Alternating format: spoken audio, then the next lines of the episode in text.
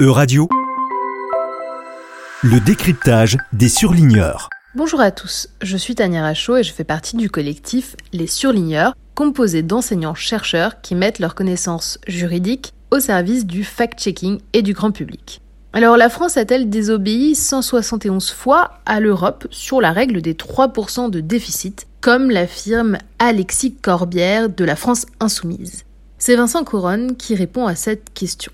Alors, tout d'abord, il faut savoir que la règle des 3% de déficit public est plus un objectif à atteindre qu'un seuil à ne pas franchir. La règle des 3% est bien plus flexible que ce que beaucoup disent. L'article 126 du traité sur le fonctionnement de l'Union européenne prévoit effectivement qu'un État puisse légèrement dépasser la limite si c'est temporaire et exceptionnel, ou alors si l'État est en voie de réduction substantielle de son déficit. On peut donc avoir temporairement un déficit de 3,5% du PIB par exemple, sans pour autant qu'il s'agisse de désobéissance. De plus, en cas de dépassement, il ne se passe pas grand-chose. La Commission européenne peut faire un rapport, et dans les cas les plus graves, le Conseil, qui réunit les États membres, peut décider qu'il y a un déficit excessif. Il fait alors des recommandations à l'État pour réduire ce déficit, mais jusque-là, aucune sanction n'est prévue. La France a été en situation de déficit excessif de 2009 à 2018, comme de nombreux pays de l'Union européenne à la même période, à cause de la crise de la dette qui avait éclaté en 2009.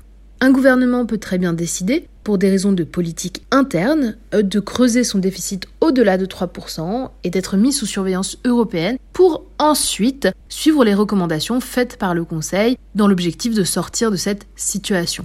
C'est ce qu'a fait le Portugal en 2016. Le nouveau gouvernement de gauche, dirigé par le Premier ministre Costa, avait décidé d'investir massivement, ce qui avait du coup creusé les déficits, à la suite de quoi le Portugal, grâce à une croissance solide, a pu revenir dans les clous.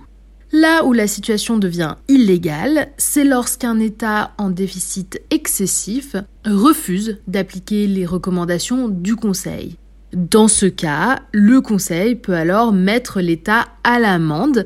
C'est arrivé dans l'histoire deux fois, en 2016, à l'égard de l'Espagne et du Portugal, qui avaient alors écopé d'une sanction de 0 euros.